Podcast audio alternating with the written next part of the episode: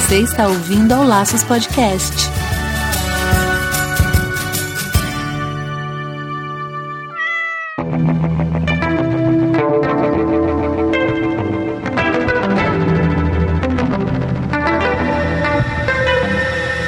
Olá, sejam todos bem-vindos ao Laços número 25 e aqui é o Andy Bitar. E eu sou Marina Arinelli e aqui no Laços que vamos falar tudo sobre o seu animal.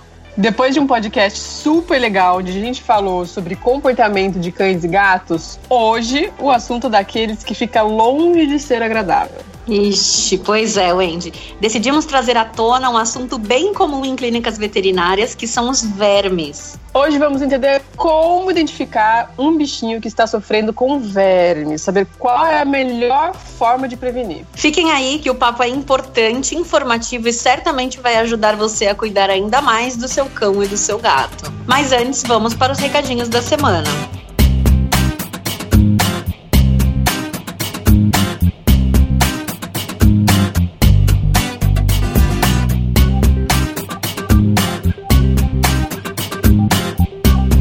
Tarde para lembrar que você está escutando ao Laços e que você pode ter o nosso podcast no seu celular de forma gratuita, fácil e rápido. Se você tem iPhone, basta ir no aplicativo chamado Podcast e lá na parte de busca você digita Laços Podcast. Assim que aparecer, é só clicar em adicionar e pronto. O Laços estará no seu aplicativo e todo novo episódio você será avisado. Para quem tem Android, baixe o aplicativo Podcast Addict e faz o mesmo esquema. Clique em busca, digita Laços e adiciona. Vale lembrar que tanto o aplicativo do iPhone como para Android são gratuitos.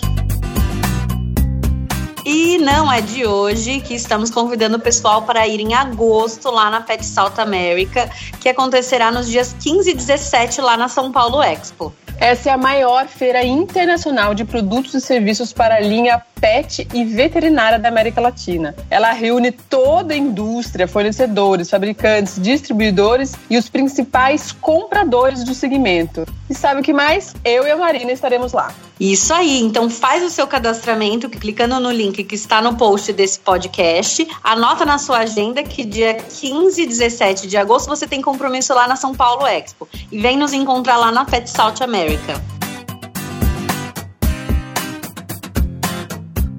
Além da Petsa, você que é veterinário ou estudante de veterinária, em setembro você tem outro encontro, a VetMax 2017. É isso mesmo. E eu e outros profissionais mais renomados da área estaremos na VetMax 2017 para um ciclo completíssimo de estudos no curso de medicina veterinária. Ah, você vai estar lá também, é? Então, gente, clica no banner que está no post desse podcast e faça sua inscrição gratuita. Do dia 13 ao dia 16 de setembro de 2017, na faculdade Max Planck, em Indaiatuba, vai acontecer a VetMax 2017.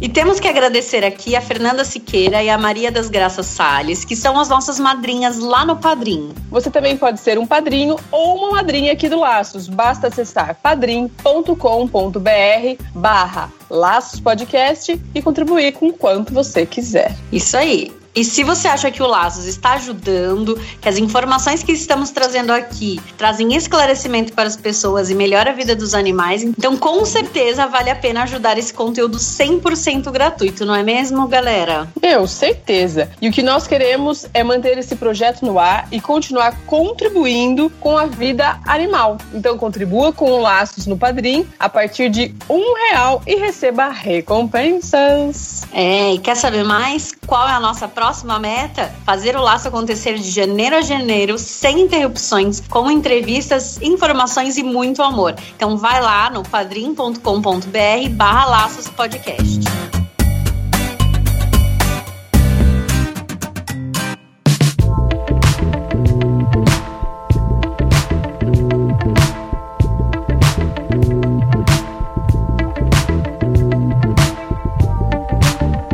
Marina, conta pra gente. Infelizmente, eu vou ter que pedir pra você contar pra gente com detalhes. Uh, o que são esses vermes de que estamos falando? Ah, nojento, né, gente? Mas é verdade.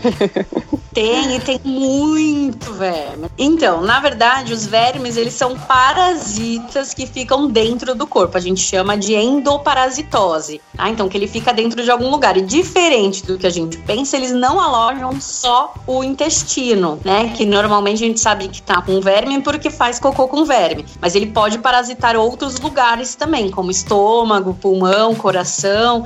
Então, os vermes, eles podem estar espalhados no corpo e a gente precisa estar atento esses sinais. E daí me conta de onde eles aparecem, de onde que eles surgem. Se eles apareceram é porque eu fui porca com o meu animal, ou porque ele está num ambiente imundo? Como é isso? É, na verdade, a forma, forma mais comum de se contaminar é você ingerir algum cisto ou algum ovo de verme, né? Assim uhum. como na gente, porque a gente também pega vermes e normalmente a gente ingere de alimentos ou água contaminada.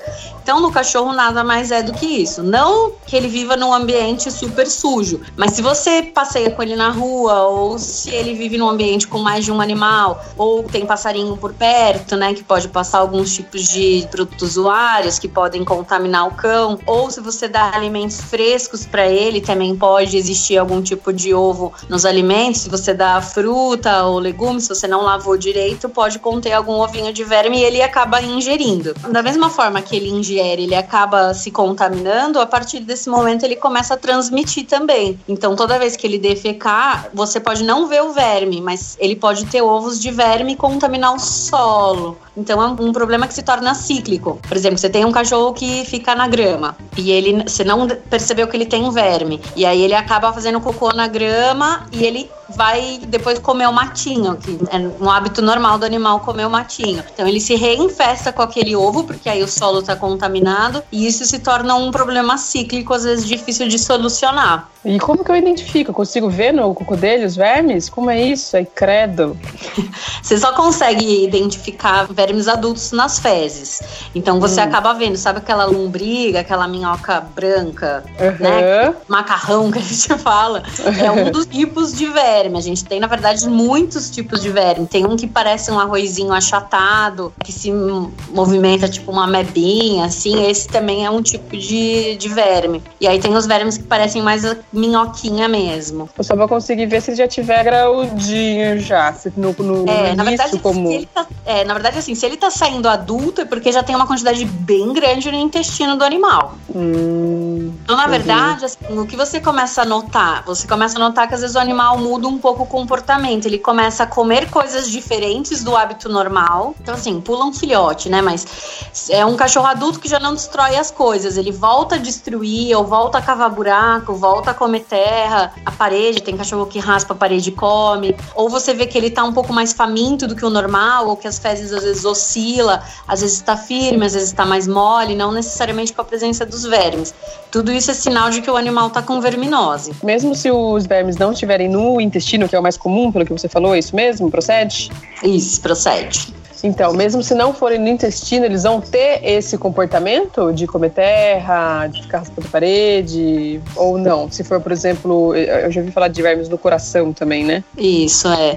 é. O verme do coração, na verdade, ele faz um processo um pouco diferente, porque o verme do coração, na verdade, quem passa é um mosquito. É tipo como se fosse uma uhum. dengue que pica e acaba levando o bicho para dentro da corrente sanguínea. É um daí, verme mais específico, assim. É, ele é mais específico específico. Daí ele, ele vai se desenvolver, vai se multiplicar e ele vai ficar alojado no coração. A gente chama essa verminose de dirofilariose, né? Porque o nome do uhum. verme é dirofilária. Nesses casos, a gente começa a perceber falta de ar, anemia, prostração, o animal fica muito parado, mais quieto. Em casos do verme estar tá no pulmão, por exemplo, porque acontece, o que acontece às vezes? Quando a gente tem uma infestação muito grande de verme no intestino, eles começam a ficar meio apertados lá dentro, então eles começam a voltar, eles não ficam só no intestino, eles voltam pro estômago. Tem bicho que vomita verme, né? Então é comum, Nossa. às vezes, uma, uma, infestação muito grande, o animal apresentar vômito de verme. É. E se ele estiver muito cheio, ou ali o, o, estômago é um ambiente muito ácido, o verme não fica muito tempo ali, o estômago não permite que ele fique ali parasitando muito tempo. Então, alguns vermes, eles podem voltar e ir ainda mais para cima, que é subir o esôfago. E aí, quando eles sobem o esôfago, às vezes eles entram na traqueia traqueia, quando estão tipo, na portinha ali já para sair para a boca, eles entram na traqueia e podem parar no pulmão. Nesses casos, a gente consegue ver tosse ou dificuldade respiratória. E o animal fica com um quadro como se fosse uma pneumonia. Isso pode acontecer, mas assim, pensando numa infestação muito grande, certo? Entendi. Não é qualquer. Uhum. Ah, ele teve um verme no cocô, ele já vai ter verme no pulmão. Não é assim. É uhum. bem demorado mesmo, tem que estar muito infestado. Normalmente é animal de rua, que não foi bem tratado, filhotes que são muito debilitados, já pegam verme da mãe, tá na rua, e aí acaba progredindo para esse tipo de condição que é desesperador, né? Mas aí o mais comum é isso que você falou. Os vermes mais comuns são esses que você falou que dá essas características no, no animal, que é de comer terra e tal. É, o mais comum é. O mais comum é ah. essa mesmo. É tanto em gato quanto em cachorro, isso não? É, o gato ele não tem muito hábito de comer terra ou comer coisas diferentes. O gato hum. normalmente ele apresenta, é muito mais comum ele ter um verme que chama de pilidium, que é esse arrozinho achatado que eu falei. E aí o uhum. gato ele lambe excessivamente a região do ânus porque coça quando ele tem verme. E às vezes esse dipilidium ele pode sair pelo ânus e, e, ele morre no ambiente. O adulto morre. Então ele sai, morre e fica grudado no pelo. Então você vê como se fossem uns grãozinhos de arroz ressecado ali ao redor do ânus do animal, próximo ao pelo. Ou aonde uhum. ele deita. Isso é uma infestação grande. Também pode acontecer de você encontrar o verme seco no ambiente. E aí Entendi. isso é, é um verme e aí o gato mostra dessa maneira. Então se ele sai e morre, imagino que seja um pouco mais fácil de controlar, se for esse o caso caso. É, desse, na verdade o adulto sai e morre, mas lembra que ele tá soltando o ovo, né? Ah. E o de Pilidium, que é uma interessante de saber, porque a gente nunca associa uma coisa com a outra, mas esse, esse tipo de verme, na verdade, ele, é, ele vem da pulga. Ele faz um ciclo junto com a pulga. Então o que que acontece? O seu cachorro tem pulga, o seu gato tem pulga. A pulga, ela é parasitada também pelo verme, pelo um ovinho do verme. E aí o seu cachorro se coça, o seu gato se lambe, se coça para matar a pulga e acaba ingerindo a pulga sem querer. No que ele ingere a pulga, a pulga tá contaminada e vira o verme dentro do, do animal. Uhum. Então, sempre que a gente tem um animal muito infestado com pulga, tem que ser feito as medicações para matar a pulga e vermífugo junto, porque uma coisa contamina a outra, né? Entendi. you. E daí, já que você está falando de vermífugo, a gente mesmo, né? Tem por algumas pessoas, algumas famílias, eu vejo, vejo assim que seguem por orientação dos avós, dos pais e tal, todo ano tomar vermífugo, chega na perto do aniversário, vai lá, todo mundo toma vermífugo. e daí eu já li, e daí eu já li em algumas pesquisas e tal, né, na internet, falando que isso não é legal, que o legal é você fazer o exame para ver se você tem, como se fosse uma micose, entendeu? Você não vai lá e passa um, um remédio qualquer micose, você tem que fazer o exame para ver qual é o bichinho. E no caso do vermífugo também, qual é o bichinho para você usar o veneno, né, o remédio para aquele lá, que senão cria resistência e tal. Isso vale para cães e gato também? Vale. O ideal hum. seria que periodicamente você fizesse um exame de fezes, mas hum. às vezes o problema é que assim, que em umas fezes pode sair um, um ovinho e na outras fezes não. Ou na amostra que você coletou, sai um, se você pegou tipo uma amostra, um pedacinho do do cocô que não tem o verme, não tem o ovo, né, na verdade. Então, uhum. assim, isso às vezes dificulta. O certo seria fazer amostras seriadas de fezes. Então, quando a gente pede um exame de fezes para pensar em verme ou protozoários, né, qualquer bicho que vá estar no intestino, normalmente a gente pede três amostras consecutivas. Para quê? Para realmente descartar a possibilidade de um falso negativo, uhum. que representa o quê? Que o meu cachorro tem o verme, mas eu não peguei no exame, tá? Entendi. Só que às vezes isso é mais oneroso oneroso e mais cansativo do que você dar o vermífugo periodicamente. Só que isso de resistência é muito real. Existem vermes que são resistentes a alguns tipos de vermífugo. Então, normalmente, o que, que a gente faz? Se você vai vermifugar preventivamente, ou né, sempre, tipo, quatro vezes por ano, cachorro, cachorro muito contaminado, ou assim, com muito risco de contaminação, a gente indica vermifugar a cada três meses. Cachorros que hum. saem pouco, que é, cachorro de apartamento, que só vai ao pet shop, tudo pelo menos a cada seis meses a gente indica vermifugação. E aí a uhum. gente indica você trocar o vermífugo, não dar sempre o mesmo. Você dá um uma vez um, depois você muda para o outro, depois você pode voltar para aquele, para tentar abranger mais, né, a maior população de vermes. E uma coisa que é interessante também é que os vermífugos de animal, eles são vermífugos compostos. O vermífugo humano, que nem você falou, tem uma pessoa que sempre toma. Mas os vermífugos humanos, normalmente, eles são um único tipo de, de antiparasitário. E o vermífugo de animal, não. Normalmente é uma associação de. Pode ter até quatro antiparasitários no mesmo vermífugo. Então a gente já consegue abranger a maioria dos bichinhos com o vermífugo comum mesmo. Uhum. No caso de gato, é, seria mais ou menos esse, esses prazos que você falou também? Três e seis meses? É, também. Principalmente porque o hábito, o gato tem mais o hábito de sair, né? De passear, de escapar de casa. E aí a gente não sabe onde ele tá indo e se ele vai ter contato ou comer um matinho de algum lugar contaminado. Então, se o gato é preso dentro de casa, espaça mais. Agora, uhum. se não, a gente faz cada três meses. E não tem efeitos colaterais, assim, pode, pode tomar, então não tem problema. Então, os vermífugos orais podem causar um pouco de diarreia, pode amolecer é. um pouco as fezes logo após a administração. É. Existe muito, assim, eu escuto muito falar, nossa, o cachorro tava super bem, andei o vermífugo, o cachorro ficou ruim, tá fazendo diarreia, diarreia com sangue. A não ser que você tenha errado, assim, muito na dose, hum. normalmente o seu bicho já tava com alguma coisa para acontecer, e aí o vermífugo caiu de paraquedas no momento e só fragilizou o que já estava ruim. Mas hum, o vermífugo, ele não muito. Tem animal que tem sensibilidade, daí ele pode ter vômito. Daí, uhum. se tiver vômito, a gente tenta buscar os vermífugos tópicos, que são vermífugos que a gente faz aplicação tipo frontline, assim, é um óleo uhum. que você nuca. Daí ele uhum. tem a aplicação, absorção pela pele, vai pra corrente sanguínea e chega no intestino. O veneno ali pro verme que tá sugando o sangue do intestino, que tá ali grudado, ele se contamina com veneno e morre. Né? E uhum. gato é uma boa opção, porque tem gente que tem muita dificuldade de dar vermífugo comprimido para gato. Então a gente opta daí pelas pipetas, pelos vermífugos é, tópicos de pele, né? Isso é uma dica hum. boa quem tem gato. Nossa, muito bom mesmo.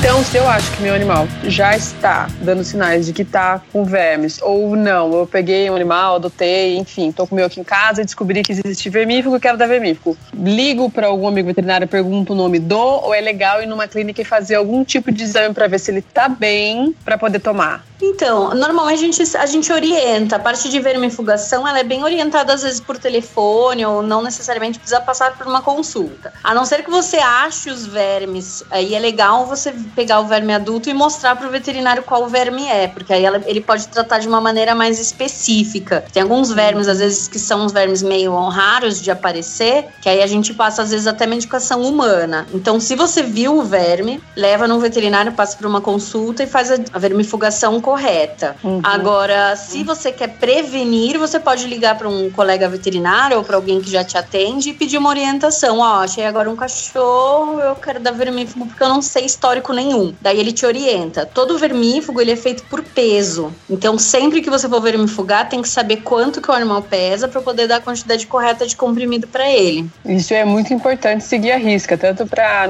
como a gente falou, se der muito pouco e fica dando sempre muito pouco, vai criar resistência, como se der muito, pode lesar o animal daí, né? É, exatamente. Então, assim, o certo é você, ah, eu sei que ele pesa 10 quilos e que ele não tem verme. Aí a gente faz só um vermífugo de prevenção. Normalmente a gente pode, um veterinário, alguém orientado a fazer isso, né, pode te orientar qual vermífugo usar. Porque os vermífugos no mercado hoje, os comprimidos, eles são bem similares. É, eles uhum. não são, assim, muito diferentes um do outro por conta desse, disso que eu falei, que eles têm essa composição de vários antiparasitários juntos. Uhum. O que difere são os vermífugos que pegam também, que abrangem também o verme do coração, que é a dirofilária. Daí são vermífugos ah. mais mais completos e tá. que esse a gente indica fazer uhum. com alguma frequência ao longo do ano e também a gente indica hum, antes de viajar. Então, por exemplo, a, a, o verme do coração ele é muito comum em áreas úmidas, perto de rio ou praia,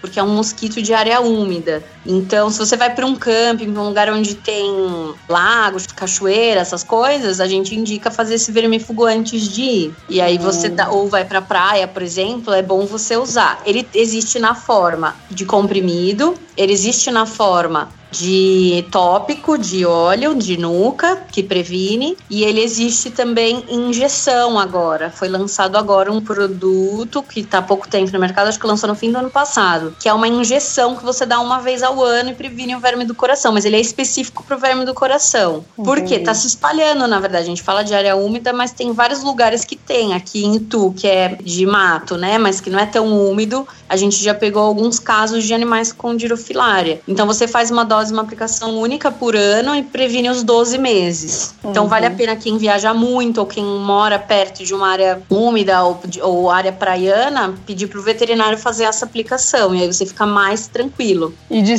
certa forma, então, todos têm cura, vamos dizer, não, é, não são doenças que vão necessariamente deixar algum, algum problema aí para sempre no animal. É, tem tratamento. Os parasitas de intestino tem. Normalmente é bem fácil. O do coração e o do pulmão, quando ele chega no pulmão, são bem difíceis de a gente conseguir exterminar 100%. O do pulmão a gente acaba mudando o método. Normalmente a gente usa vermífugos mais fortes, mais potentes e acompanha frequentemente para ver se o animal evolui bem, mas pode ser curado. Agora, o do uhum. coração é muito difícil você exterminar 100%. E aí o que acontece é que às vezes você faz, tem uma carga muito grande grande no coração e o verme morre lá dentro quando você começa a tratar e pode liberar toxina. E aí o animal pode não aguentar a toxina do, do verme que, que a gente acabou de matar. Então Entendi. é bem complicado. A prevenção é muito mais indicada. Além de que o verme do coração também é zoonose, passa para o humano. Então, assim, se um, um, cachorro tem e um mosquito pica o cachorro e pica você, ele também pode passar para o ser humano. E é então, é muito tem... comum, né?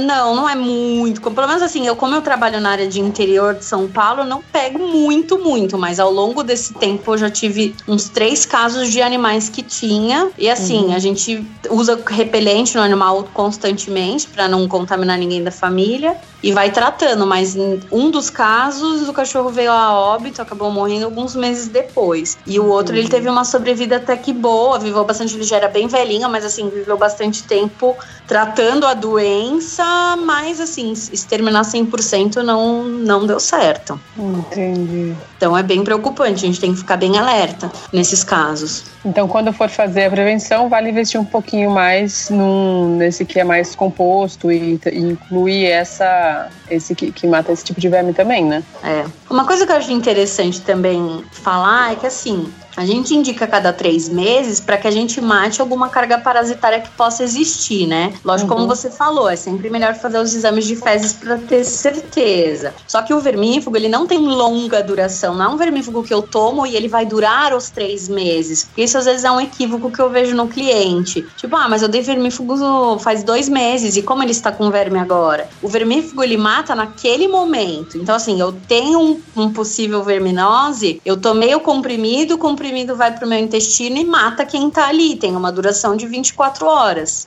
E aí. No dia seguinte, uma, pegar, uma pegou. Ele pegar, pegou hum. de novo. O vermífugo não tá Entendi. tá fazendo ação durante toda essa uma semana. Entendi. E a gente sempre indica fazer doses, assim, sequenciadas. Então eu faço uma dose, repito depois de 15, 30 dias da primeira dose. Eu nunca dou uma dose única para cachorro.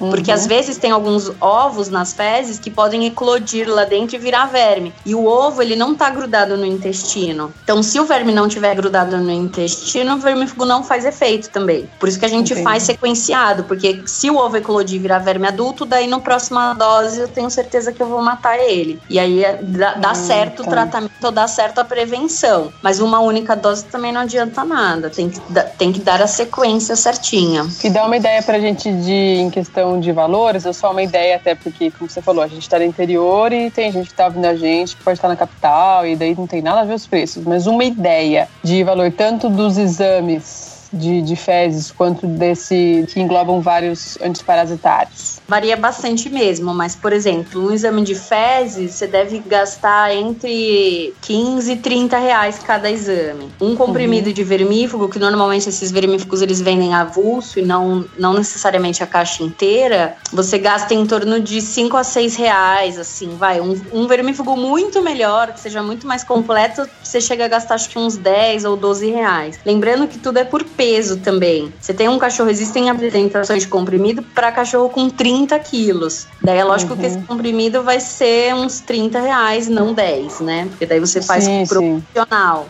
Então, os uhum. cachorros maiores você acaba gastando mais mesmo, mas por conta da, da quantidade. E aí existem os tópicos que você usa essas pipetas, normalmente elas são mais caras, então fica em torno de uns 50, 60 reais, variando com, com o peso do animal também. Uhum. E as injeções, que aí as injeções podem chegar a 80, 100, cento e poucos reais, que é essa dose única para o verme do coração. Depende do peso do animal também. Mas uma vez por ano, eu acho que é passível de se pagar isso para prevenir o ano inteiro de verme do coração, saber que seu animal não vai morrer disso, né? Não vai ter nenhum problema mais sério. Ah, e também não vai transmitir para nós humanos também, né? A gente já falou uma outra vez sobre zoonoses aqui no podcast, mas eu queria que você explicasse bem rapidamente o que, que é zoonose zoonose? O que, que o que, que, classifica uma doença, né, uma, enfim, uma enfermidade virar zoonose? É, na verdade, é, a gente chama de zoonose tudo que pode passar para o ser humano. É uma doença de animal que pode contaminar o ser humano. Então, qualquer doença. Não são todas as doenças que têm esse potencial. Então, existem algumas doenças específicas de bicho que você pode manipular sem medo nenhum de, de se contaminar com ele.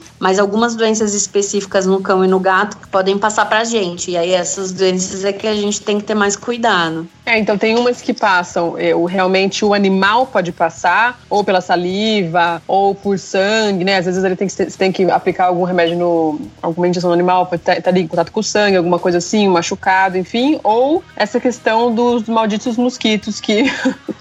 Malditos mosquitos. Não são bichos de Jesus que eles têm que picar o animal, daí o mesmo bichinho tem que ir lá e picar você. Então não é direto. Então você ainda pode abraçar o seu cachorro e cuidar dos machucados dele sem é, neuras. Lógico que você tem que ter uma. Proteção mínima, né? Exato, é de, de higiene e tal, proteção, porque pode existir inclusive outras coisas que ele pode estar transmitindo ali para você. Então você mantém ali uma higiene, mais uma proteção, mas não é necessariamente aquela zoonose, teria que ver qual, qual é o caso, né? Mas aquela zoonose, aquela doença, ele não vai te passar desta forma, né? Que o pessoal fica muito, ah, cachorro tem tal coisa, ah, não encosta, inclusive, inclusive sarna, né? Que uma vez também a gente já falou sobre sarnas que são transmissíveis, outras que não são transmissíveis, nem para humano nem para outros animais, né? É, tem, que, tem que entender o que está acontecendo ali naquele caso específico antes de entrar em pânico. É, com certeza. E muita gente entra em pânico às vezes à toa. O que eu acho que vale a pena, tipo, ah, se o animal tem alguma doença, você provavelmente está tratando com algum veterinário para saber que ele está ruim. Ou então busca uma orientação com algum veterinária olha, meu cachorro tem isso, pode passar para mim? Pode passar para os meus filhos? Pode passar para minha avó que mora na minha casa, que tem uma deficiência de, imunidade? Pergunta exatamente o que está acontecendo. Os vermes, eles podem passar para a gente de forma direta. Por quê? Porque o cachorro lambe o bumbum e pode vir lamber a sua cara. Se tiver um uhum. ovo, ele pode te passar. Mas uhum. Seu animal precisa estar contaminado, precisa não ter todo o atendimento correto para você saber que vai passar para você. Uhum. De forma geral, eu indico para pessoas que têm animais, sempre orient, pede orientação pro veterinário ou toma um vermífugo também por ano para ter certeza de que, né, de que você não vai pegar, que tá tudo bem. E daí, Marina, mais um pouquinho falando de zoonose, quais seriam as mais comuns, assim, de maneira geral, não só de, de vermes, né? De maneira geral, quais são as zoonoses mais comuns aí que a gente tem que ficar ligado? Ó, as mais comuns são raiva, né? Que a gente é a que a gente mais conhece, mais ouve falar, que a gente, existem uhum. as vacinações. Agora tá super em alta, super em tópico a leishmaniose, que é uma doença também transmitida pelos mosquitos malditos. Uhum. então os piores, os piores animais da face da Terra. Tá com uma propaganda no Discovery falando isso, que os mosquitos são os mais os que os mais agressivos, mais do que qualquer coisa, né? Porque pode passar os que mais matam. Que mais mata, exatamente. Nossa. É. É, é a, a leishmaniose, então. Aí a gente tem a dirofilária, que é o verme do coração, e a gente tem a leptospirose, que é a doença passada pelo rato, urina de rato, que pode contaminar cães e gatos e pode nos contaminar também. O nosso cãozinho contaminado também pode nos contaminar. E além disso, existe a hum, febre maculosa, que é a doença passada pelo carrapato, que pode contaminar cães, pode pode nos contaminar, mas normalmente não é, não é o carrapato do cão como do cão, é aquele carrapato estrela que nos passa. Então essas são as cinco mais conhecidas que a gente ouve falar. Mais comuns aí, né? Então, então ficar ligadinho, gente. Mas a gente podia e... falar mais sobre esse assunto de zoonoses, voltar a falar sobre uma, mais profundamente sobre isso em outro podcast, né, Marina? Concordo plenamente. Então, se você tem interesse e quiser saber mais, põe pergunta aqui pra gente, a gente vai respondendo e vai mandando pergunta pra gente formar nosso próximo podcast e explicar para vocês exatamente as zoonoses, como prevenir, como tratar e só, né? E só. e só. É. É muito legal vocês escreverem pra gente dúvidas e tal. Talvez a gente não consiga responder em podcast para vocês a tempo de resolver o seu problema, mas a gente vai vendo, vai, vai sentindo quais são as dúvidas, o que, que o pessoal, o que, que vocês estão querendo ouvir mais a gente falar sobre problemas, né? Daí, com, com isso, a gente vai montando o nosso esqueminha aqui de, de, de assuntos de podcast, vai procurando convidados interessantes pra gente, pra eu encher eles de pergunta. Isso, porque tem muita água para rolar ainda. Muito. Esse podcast cheio de informação e novidades para vocês.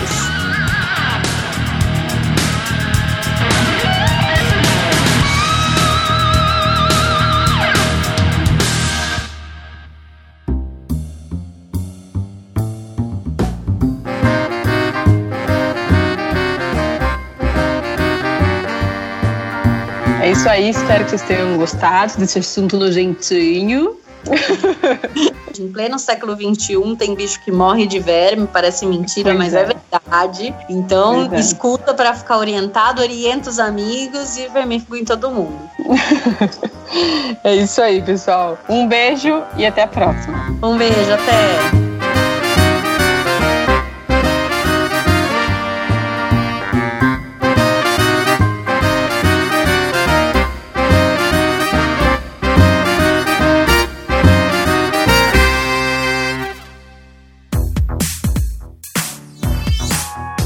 Podcast foi editado pela Isso Aí Design.